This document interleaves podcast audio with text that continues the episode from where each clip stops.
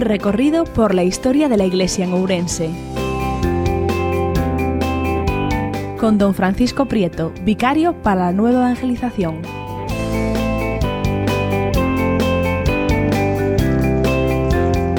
Pues una vez más nos encontramos de nuevo en este recorrido que hacemos por la geografía, por las tierras, por la historia de nuestra iglesia oriense, siguiendo ese recorrido que nos ofrece la Vía Nova, la Vía 18, dejando atrás, ¿verdad?, las tierras de Portugal y bajando por esa hermosa sierra del Xurés, camino de las tierras de Río Caldo, siguiendo hacia las tierras de Bande para después acercándonos hacia la Nova, pero no tocándola, cruzamos hacia la zona de la Limia, subiríamos por hermosas tierras también en torno al, Santuario de los Milagros, hasta el Alto del Rodicio, Caldelas, Tribes, etcétera. Pero bueno, poco a poco, tendremos ocasión, episodio tras episodio, de ir recorriendo momentos históricos y significativos.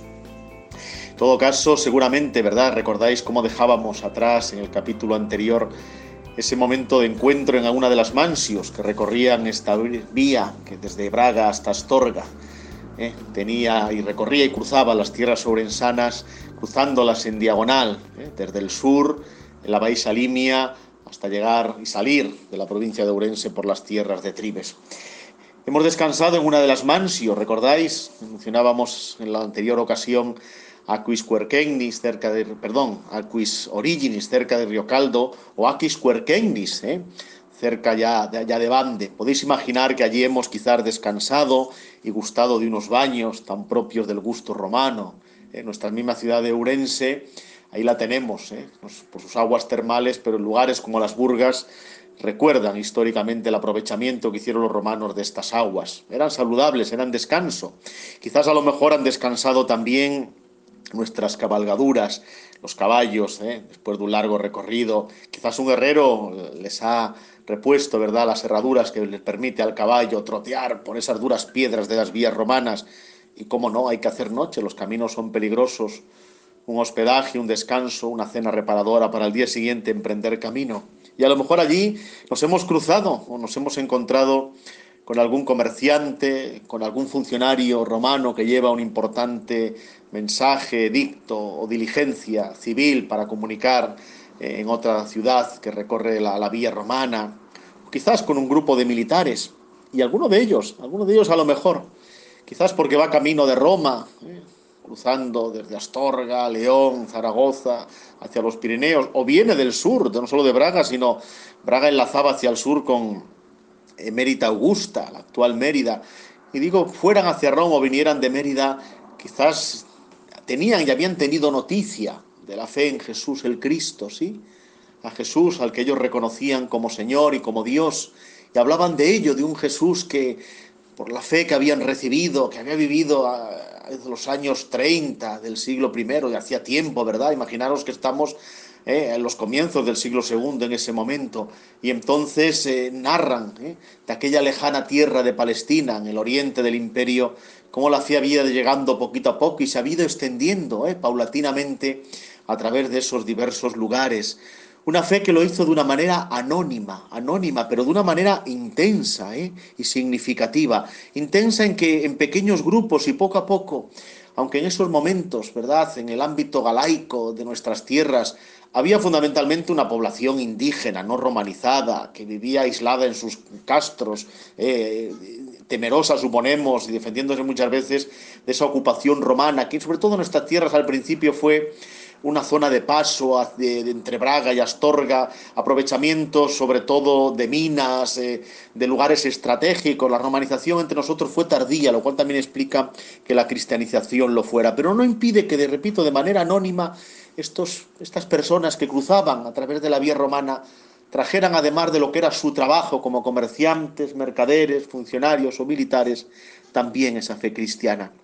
Pues así fue como se asentaron esos primeros cristianos en nuestra tierra y en los demás lugares del imperio, desde las grandes ciudades, como de una manera articulada, ¿verdad? Como una red, se fueron extendiendo progresivamente en pequeños grupos, asentándose, pequeñas comunidades es así, ¿verdad? Como tuvo lugar ¿eh? en esos bueno, pues lugares más conocidos porque nuestra lectura litúrgica los evoca, ¿verdad? Pues ahí están las cartas de Pablo a, los Corintios, a la de Corintio, a la de Éfeso, a la de Tesalónica, en esos lugares en los que Pablo hace surgir comunidades cristianas pequeñas, no las imaginéis muy numerosas. Cinco, seis cristianos, con el tiempo podrían ser varias comunidades, pero reducidas en número. De tal manera que para que entendáis eh, lo importante y lo significativo de, cómo esto aconteció, eh, es bueno que conozcamos un espacio en el que tuvo lugar. ¿eh?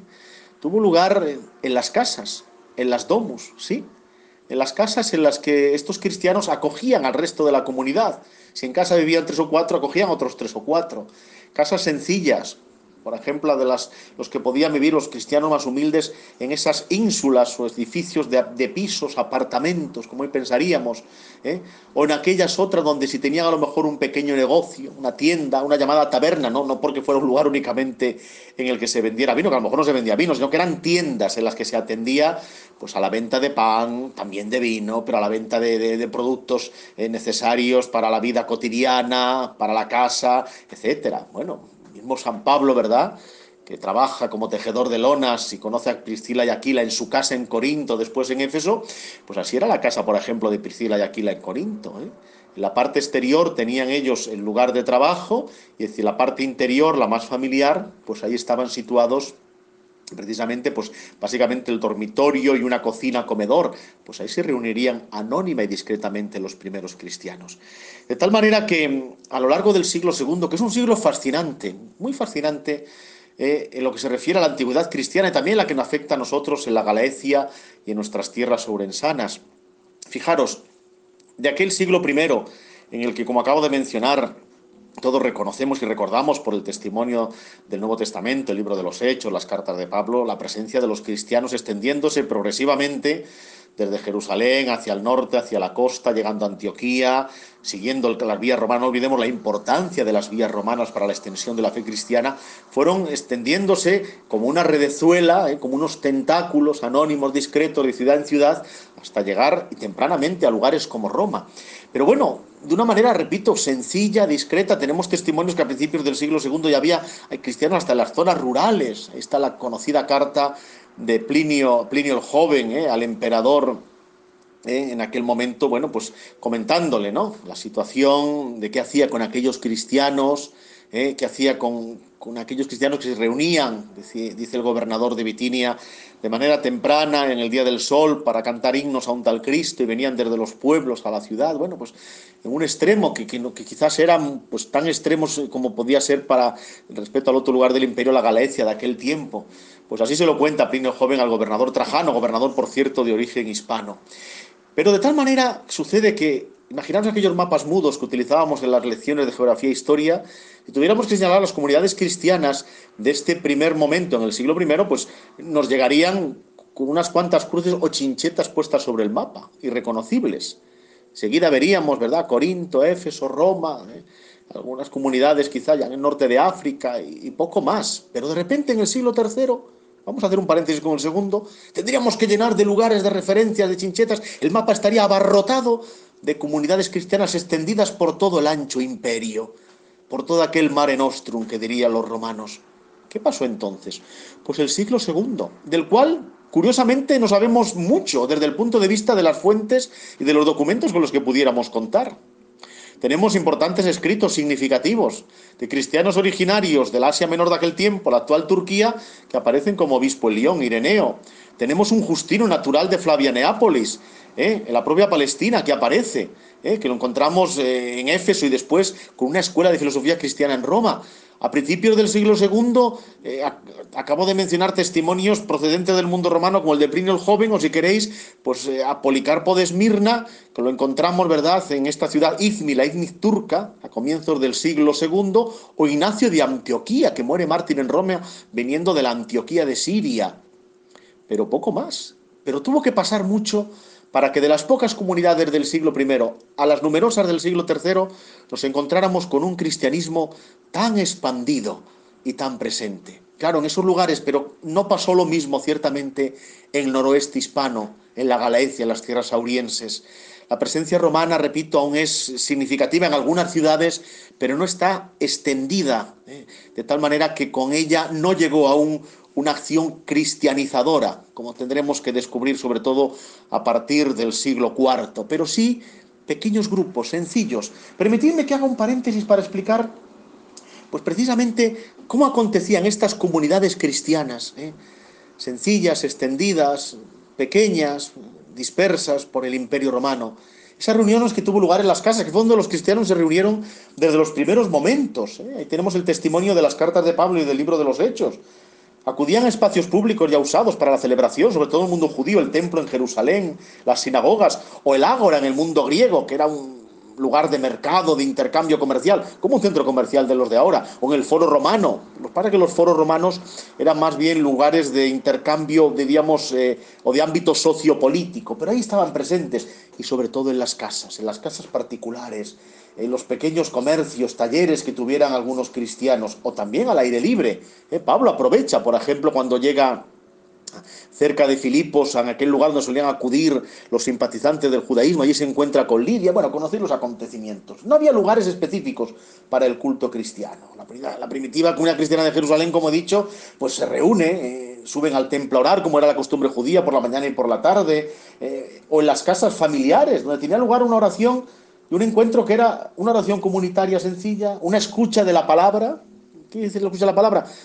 Pues aquel eco que se hacían seguramente ya había algunas elaboraciones, copias de las cartas de Pablo, algún evangelio comenzaría ya a asomar en su redacción, como hoy lo conocemos, etcétera, etcétera, y la fracción del pan, la Eucaristía. Ahí tenía lugar, ¿verdad? Que era sino el cenáculo, ¿eh? la última cena de Jesús con los discípulos, quizás la sala superior de una casa, se piensa que quizás vinculada con familiares de Jesús, porque José, natural de Belén, tendría a lo mejor fácilmente vínculos en Jerusalén y Jesús tenía ahí vínculos familiares, o la casa de María, la madre de Juan Marcos, como aparece en Hechos 12. Pues así eran los primeros cristianos. Y la iglesia de Roma, en la iglesia de Roma, donde había diversas comunidades cristianas que estaban muy vinculadas con las comunidades judías de aquel tiempo, Pablo cuando escribe la carta a los romanos menciona la iglesia de Roma que se reúne en casa de tal, en casa de fulanito, menciona a Priscila y Aquila.